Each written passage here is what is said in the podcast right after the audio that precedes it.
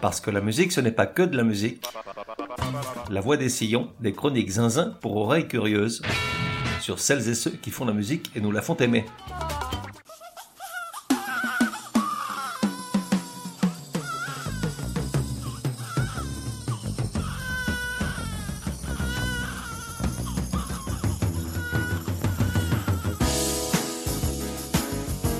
La voix des sillons numéro 121. Genre, soul, rhythm and blues, funk, pop, jazz. Époque, de 1961 à aujourd'hui, bien que sa production musicale semble à l'arrêt depuis quelques années. De 1 à 10, probabilité que tu connaisses.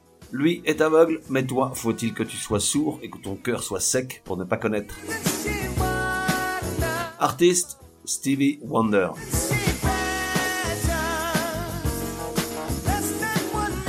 Stevie Wonder n'a que 72 ans. Je veux dire, certes, ce n'est plus un gamin comme moi, mais ça semble vraiment peu pour un artiste qui a chanté aux côtés de toutes ces légendes disparues il y a longtemps. Les Red Charles, Aretha Franklin, Sam Cooke, James Brown, Marvin Gaye, Otis Redding et autres soul women and men qui semblent appartenir à un autre siècle. Ce qui renforce cette sensation qu'il pourrait bien en avoir 20 ou 30 de plus, c'est qu'il chante depuis déjà 1961. Non, je n'étais pas né, le temps déplaise. Écoute ça, Little Stevie Wonder et son célèbre Fingertips lors d'un programme télé aux US en 1963. Attention, le son est très moyen.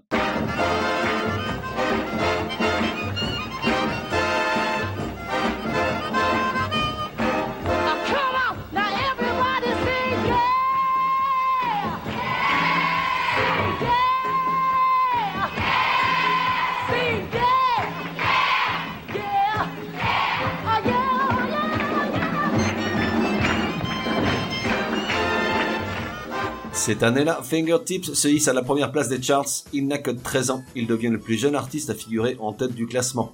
Des récompenses, Stevie Wonder va en recevoir toute sa vie. Du reste, si l'on enlève les catégories chef d'orchestre, compositeur, producteur, pianiste et musique country, Stevie Wonder détient le record du nombre de victoires au Grammy, avec 25 statuettes, dont 5 pour la seule année 1974. Il a également remporté un Oscar et un Golden Globe en 1984 pour la chanson du film La fille en rouge de Jane Wilder, un remake de Un éléphant ça trompe énormément d'Yves Robert. I Just Called to Say I Love You est un immense succès populaire, vendant des millions d'exemplaires dans le monde et devenant numéro 1 dans 1000 pays, mais lui vaut de sévères remontées de bretelles de la part des critiques qui la trouvent très éloignée de l'incroyable qualité de la production musicale du chanteur durant les années 70 d'autant qu'il est accusé par son ancien partenaire et compositeur Lee Garrett d'avoir utilisé pour le film une chanson qu'ils avaient composée des années avant à d'autres fins.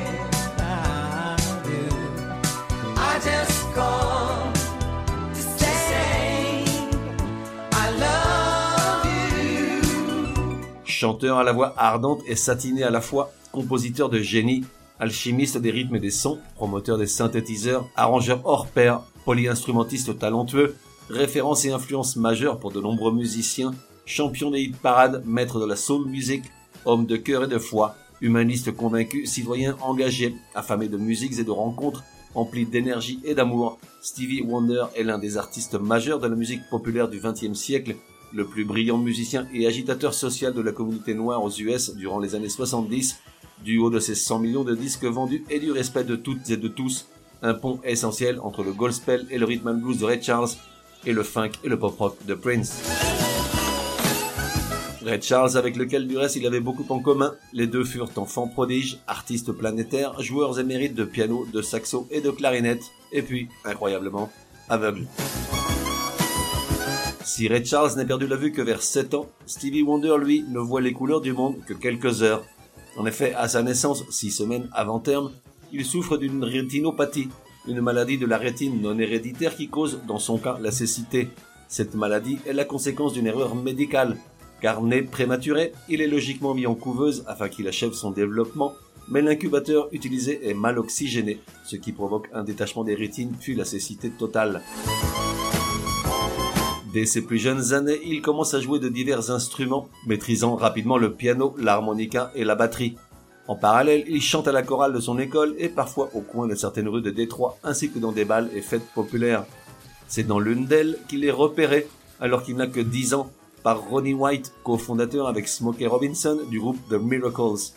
Il n'existe malheureusement aucun enregistrement de Lonely Boy, la chanson qu'il avait lui-même composée et qu'il joue ce jour-là devant le chanteur. Toujours est-il que ce dernier est impressionné par le môme. Il l'emmène à la Motown, le légendaire label laboratoire de toute la musique noire US pendant 20 ans, et le présente à Berry Gordy, le patron des lieux, qui l'engage sur le chant après lui avoir donné le nom d'artiste de Little Stevie Wonder.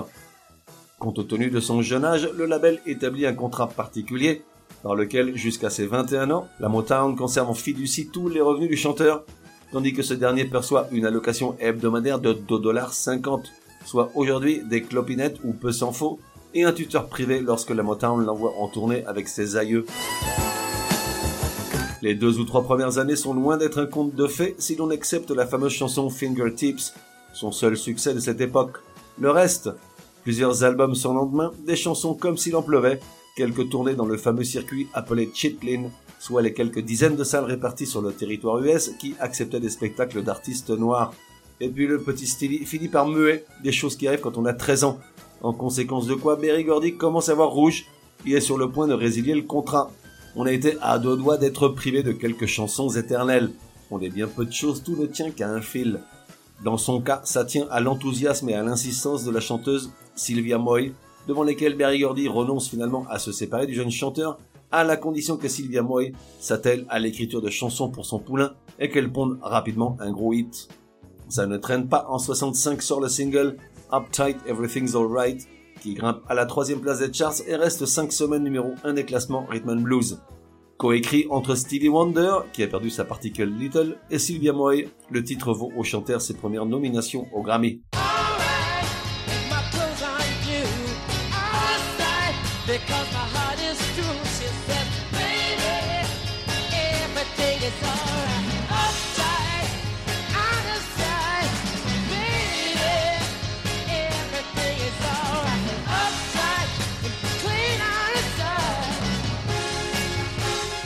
Partir de là, Stevie enchaîne des succès réguliers et passe également du côté de l'écriture et la composition.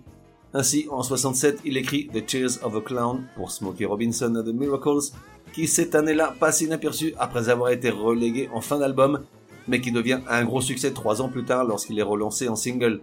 C'est ce succès qui incite Smokey Robinson à rester au sein des Miracles, alors qu'il envisageait sérieusement de claquer la porte. À 17 ans, Stevie Wonder atteint la seconde place derrière Light My Fire The Doors avec la chanson I Was Made to Love Her, écrite avec sa mère et qui préfigure du son à venir tellement caractéristique de l'artiste.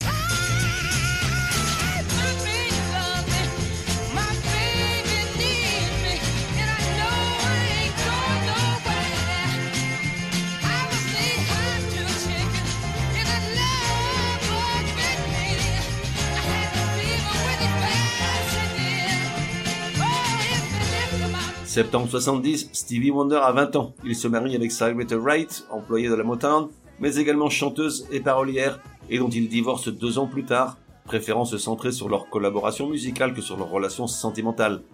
Avec elle, il interprète plusieurs singles à succès, même s'il souffre parfois de la comparaison avec Marvin Gaye. En 1972, il signe un nouveau contrat avec la Motown, qui, au-delà du niveau bien plus élevé de royalties, lui donne une plus grande autonomie créative. C'est à cette époque qu'il intègre les premiers synthétiseurs à sa musique, après avoir écouté un groupe de musique électronique, le Tonto's Expanding Headband. J'avoue que je n'avais jamais entendu parler de ce groupe. Mais j'ai fait mes devoirs, j'ai un peu écouté sur YouTube. Le problème c'est que pour adhérer à leur musique, il faut fumer des cigarettes qui font rire à la chaîne. Or, ça fait trois ans que je lutte au quotidien contre l'envie d'allumer une clope. Il s'agit pas de rechuter juste pour une expérience musicale inédite. Et alors, de 1972 à 1976, Stevie Wonder sort 5 albums pour l'éternité, pour ce qui restera à jamais l'époque la plus brillante qu'un musicien nous ait offert, également appelée époque classique de Stevie Wonder. Ça commence doucement avec Music of My Mind en 72, un album qui trompe son monde à ne pas être un recueil de possibles singles, sinon un disque qui ne s'entend que comme un tout, dans lequel il fait intervenir les deux fondateurs du Tonto's Expanding Headband, Malcolm Cecil et Robert Margouleff. L'album ne rencontre pas un énorme succès populaire mais est acclamé par la critique. Du reste, il figure à la 284e place du classement Rolling Stones des 500 meilleurs albums de tous les temps. Et puis, il contient une merveille absolue, Superwoman, 8 somptueuses minutes de soul aérienne et délicate qu'il faudrait écouter en entier. Mais je sais que tu as plein de choses à faire.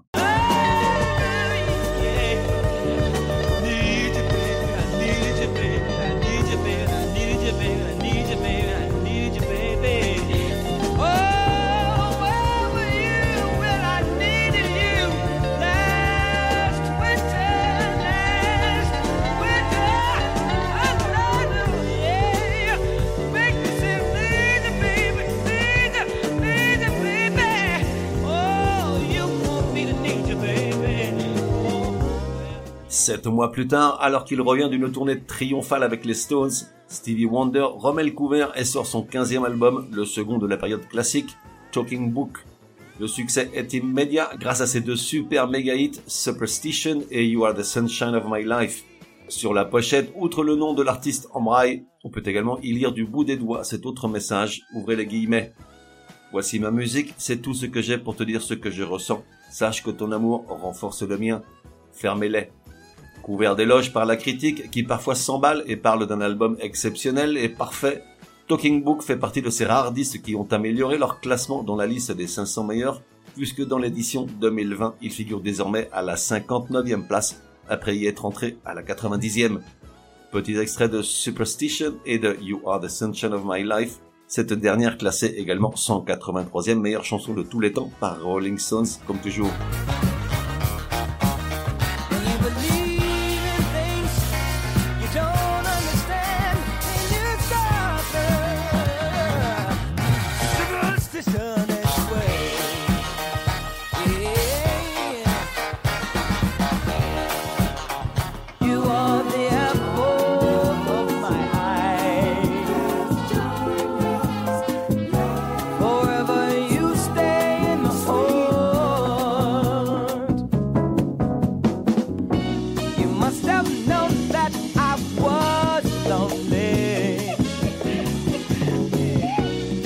L'année suivante, il publie Inner Visions, considéré par une majorité de ses fans comme son meilleur. Sur ce disque, il joue tous les instruments, sauf les congas. Tous les instruments. Jusqu'ici, je n'avais entendu parler de pareil exploit qu'à propos de Prince. Les neuf titres abordent un large éventail de thèmes et de problèmes. L'abus de drogue, les inégalités, le racisme, un peu d'amour forcément, tandis que la dernière chanson est une attaque cinglante contre le président américain de l'époque, Richard Nixon. Sur Inner Visions, Stevie Wonder continue d'expérimenter avec le synthétiseur ARP et un autre révolutionnaire mis au point par les deux musiciens précédemment cités, le tonto, initial de The Original New Timbal Orchestra. L'album apparaît à la 34e place des 500 meilleurs albums. Il a eu une influence considérable sur le futur son de la soul commerciale et de la musique noire. En voici deux extraits, Living in the City et Higher Ground.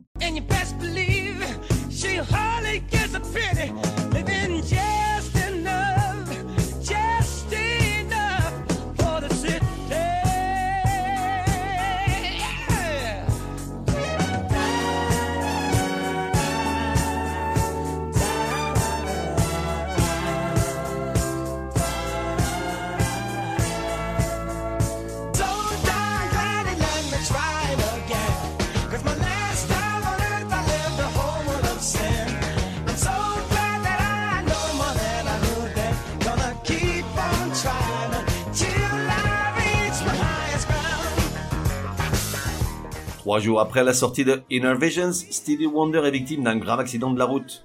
Après un concert donné à Greenville, en Caroline du Sud, alors qu'il somnole sur le siège passager, le camion qui les précède freine brusquement et la voiture s'encastre à l'arrière.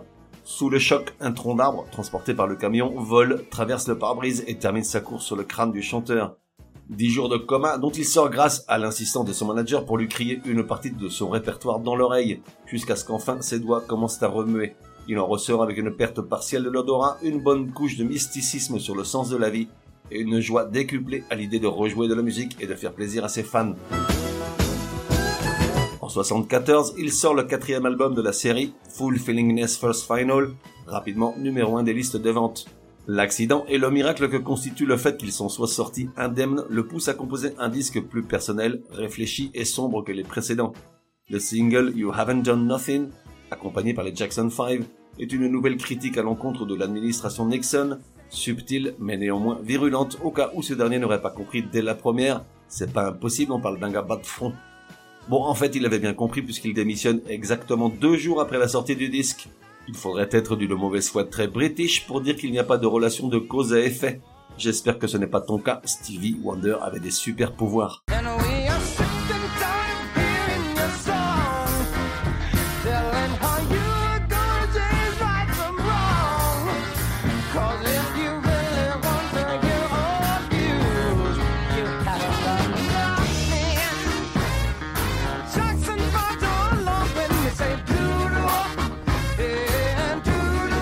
Stevie Wonder gagne donc le Grammy du meilleur album pour Inner Visions et Fulfillingness First Final.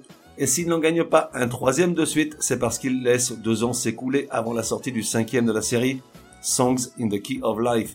Ce qui permet à Paul Simon de se faufiler et de remporter le Grammy 76 pour son disque Still Crazy After All These Years, lors d'une cérémonie où il fera se marrer comme des baleines tout le public en déclarant, ouvrez les guillemets, je voudrais remercier Stevie Wonder qui n'a pas fait d'album cette année, Fermez-les. Et pourtant, Songs in the Key of Life est à deux doigts une fois de plus de ne pas voir le jour. À la fin de 1975, Wonder envisage sérieusement de quitter l'industrie musicale et d'émigrer au Ghana pour travailler avec des enfants handicapés. Alors que les plans pour un concert d'adieu ont déjà commencé, il change d'avis et en profite pour signer un nouveau contrat avec la Motown de 7 ans et autant d'albums pour la modique somme de 37 millions de dollars plus le contrôle artistique total sur sa production le plus gros contrat d'enregistrement de l'histoire à l'époque, Stevie Wonder n'a que 25 ans. Avec ce double album, l'un des plus reconnaissables et des plus accomplis de l'histoire de la musique populaire, Wonder est au sommet de son art. Numéro 1 dès sa sortie, ce qui n'était arrivé que deux fois précédemment, il se maintient tout en haut 13 semaines d'affilée et ne chute à la seconde place que sous l'irruption de Hotel California des Eagles. Tous les grands médias spécialisés lui donnent la note maximale dont Pitchfork 30 ans après avec 10 sur 10. Il figure à la quatrième place de la liste des 500 meilleurs albums de l'histoire. Il s'en est vendu plus de 12 millions d'exemplaires dans le monde, dont un chez moi quand j'étais tout petit. Bon, pas tout petit, j'avais 13 ans et un jour, lorsqu'il est sorti, en tout état de cause, j'ai baigné dedans une bonne partie de mon adolescence. Un disque majeur, truffé de chansons qu'on connaît par cœur pour peu qu'on ait un certain âge, comme celle qu'on écoute en sourdine depuis le début de l'épisode, Isn't She Lovely, en hommage à sa petite fille Aisha qui venait de naître, mais également As, I Wish et Sir Duke, pour n'en citer que trois.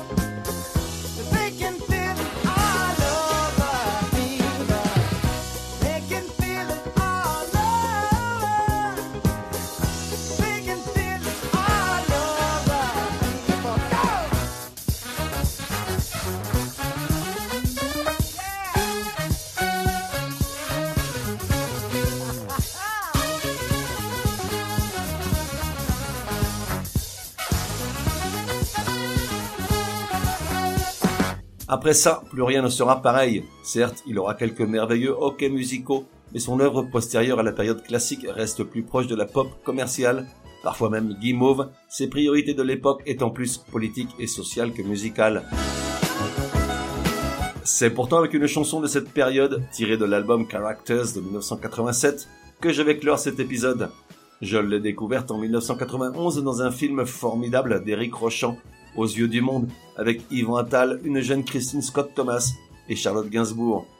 Basé sur un fait divers réel qui avait tenu toute la France en haleine pendant 48 heures en janvier 1982, il raconte le détournement d'un car scolaire rempli de bambins et leurs cartables par un jeune homme qui souhaitait remonter jusqu'aux Pays-Bas pour retrouver une jeune fille rencontrée l'été précédent.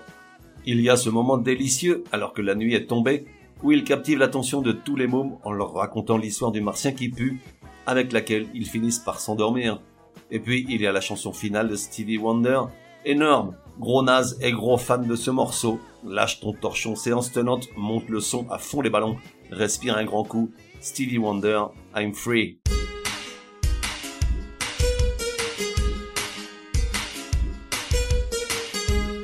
On se retrouve dans un prochain numéro de La Voix des Sillons. En attendant, café et à la messe.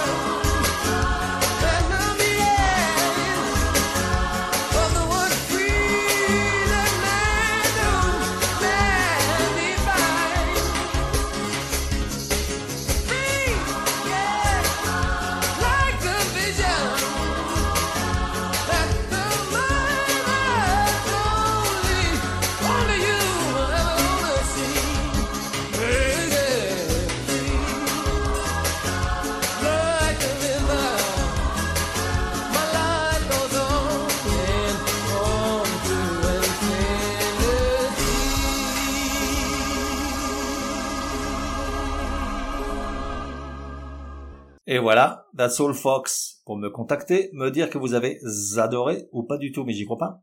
Ou encore suggérer un artiste pour un prochain épisode, écrire à contact at lavoidessillons.com. Ah, j'oubliais, j'ignore sur quelle plateforme tu écoutes La Voix des Sillons. Sur certaines d'entre elles, comme Apple, Podcast Addict et quelques autres, il est possible de laisser un commentaire. Je veux dire, un bon. Merci, hein.